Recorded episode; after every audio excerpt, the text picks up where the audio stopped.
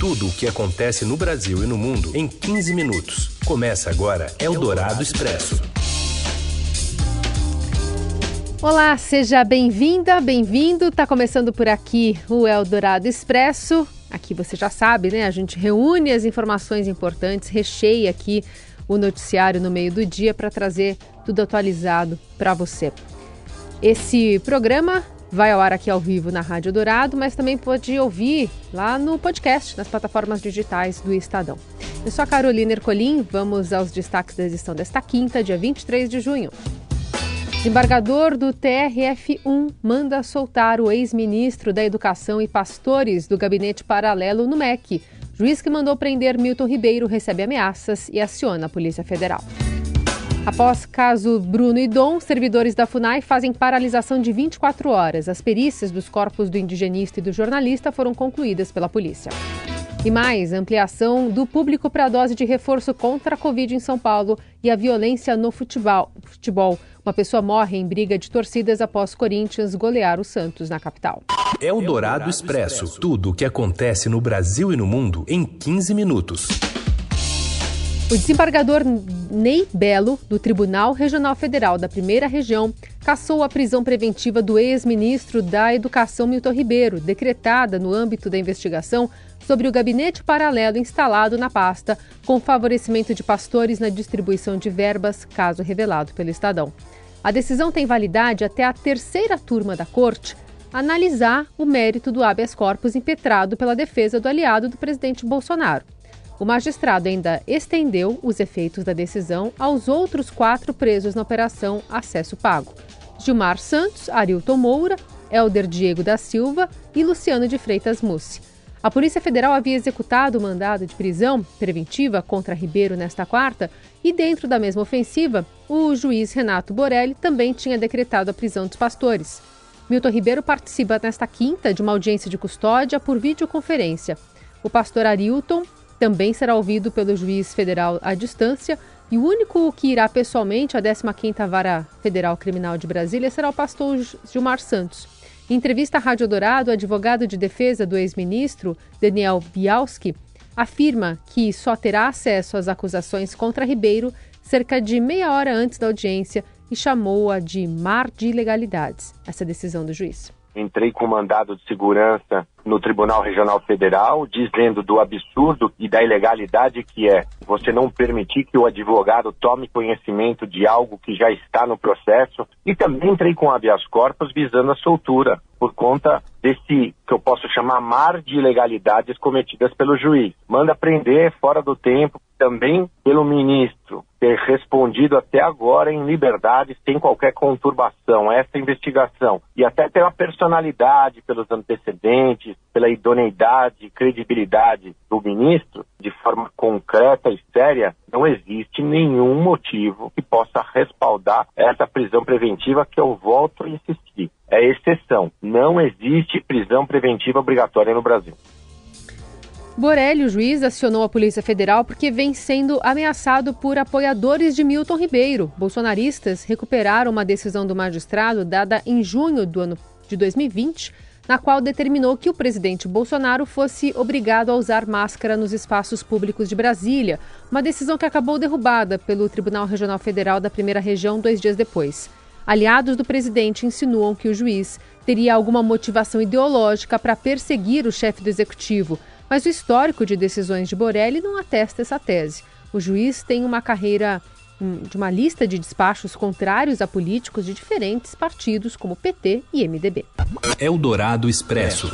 Frente Parlamentar dos Caminhoneiros diz que nem voucher de 5 mil reais resolve o problema da categoria sobre o preço dos combustíveis.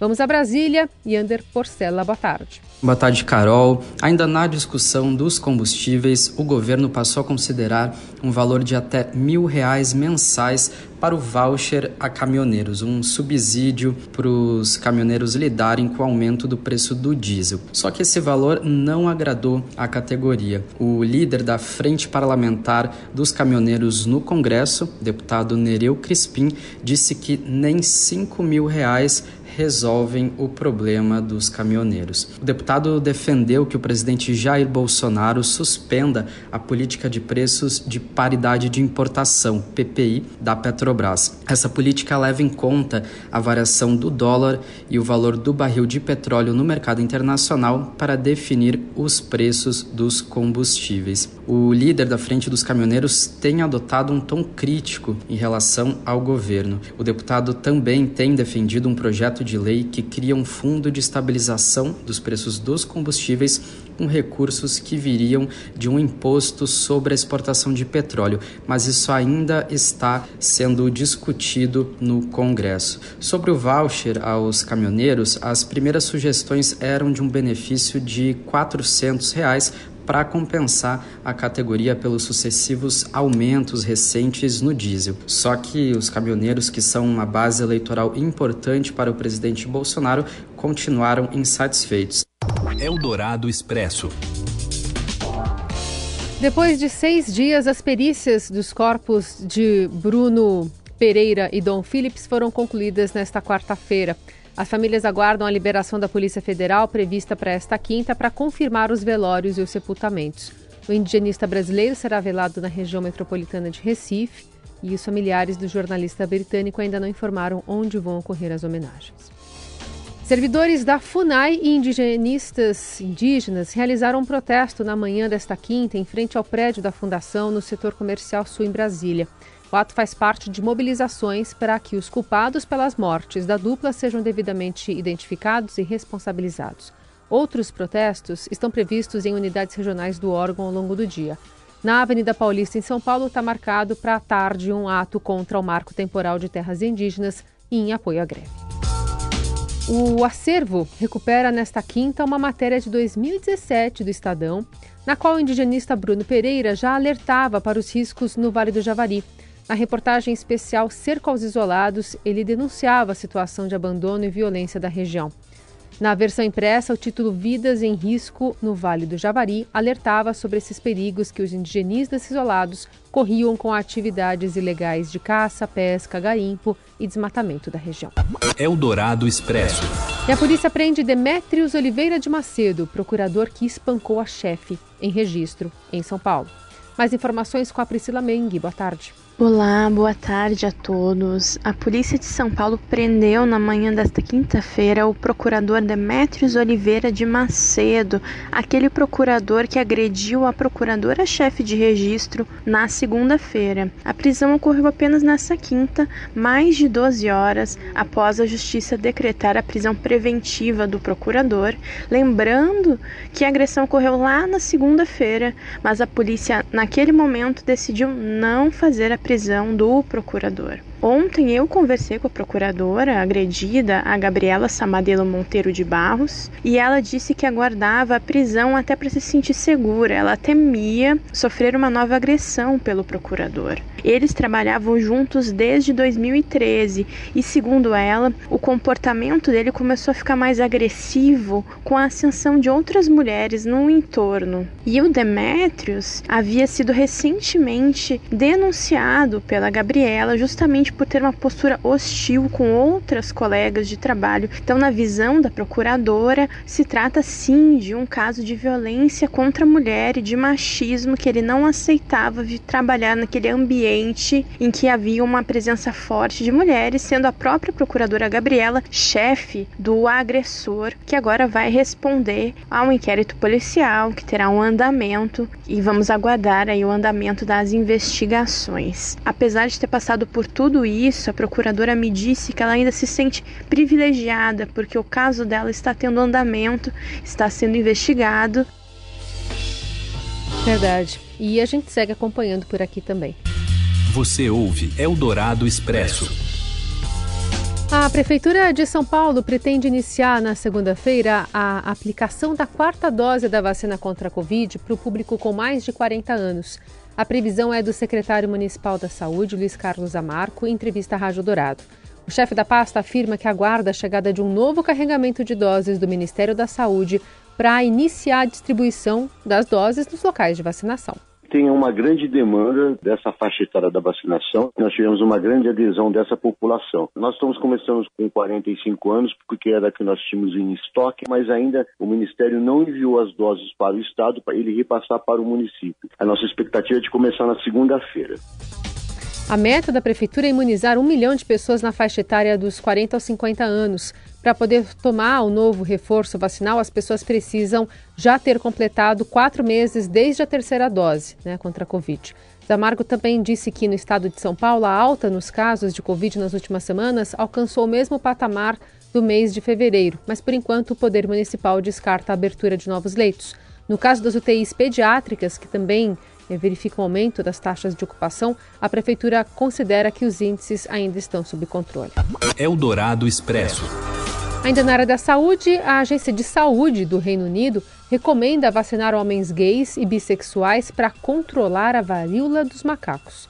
Quem conta os detalhes é o Leon Ferrari. Boa tarde. Oi, oi, Carol e ouvinte da Rádio Eldorado. A Agência de Segurança de Saúde do Reino Unido recomendou vacinar homens gays e bissexuais para tentar controlar o surto de varíola dos macacos. A estratégia de imunização define que deve receber a injeção aqueles com maior risco de exposição ao vírus, mas ainda falta definir os detalhes sobre a elegibilidade. Até segunda-feira, para se ter uma ideia, o Reino Unido já confirmou quase 800 casos da doença. Não há vacina licenciada no Reino Unido ou na Europa para imunização contra a varíola dos macacos. Por isso, a recomendação é usar o imunizante Invanex, que é aprovado para combater a varíola ou smallpox, mas ela já foi utilizada em surtos anteriores contra a monkeypox. A agência destaca que qualquer pessoa pode contrair a doença, porém os dados mostram níveis mais altos de transmissão dentro das redes sexuais de homens gays, bissexuais e homens que fazem sexo com homens. O vírus, reforça a agência, ainda não é considerado uma infecção sexualmente transmissível, mas pode ser transmitido por contato próximo. Por mais que ainda falte bater o martelo sobre os detalhes da elegibilidade, a ideia é que ela seja semelhante aos critérios utilizados para profilaxia pré-exposição ao HIV ou PrEP. Assim, o profissional de saúde pode indicar vacinação para homens que tenham vários parceiros ou participem de sexo em grupo, por exemplo. A orientação por hora é que ninguém busque a vacina sem ser contatado. Eldorado Expresso. Bom, e na página de esporte, que na verdade tem violência né, no futebol, um torcedor morreu e 70 foram presos por briga entre São Paulinos e corintianos na Grande São Paulo. Conta mais, Robson Morelli.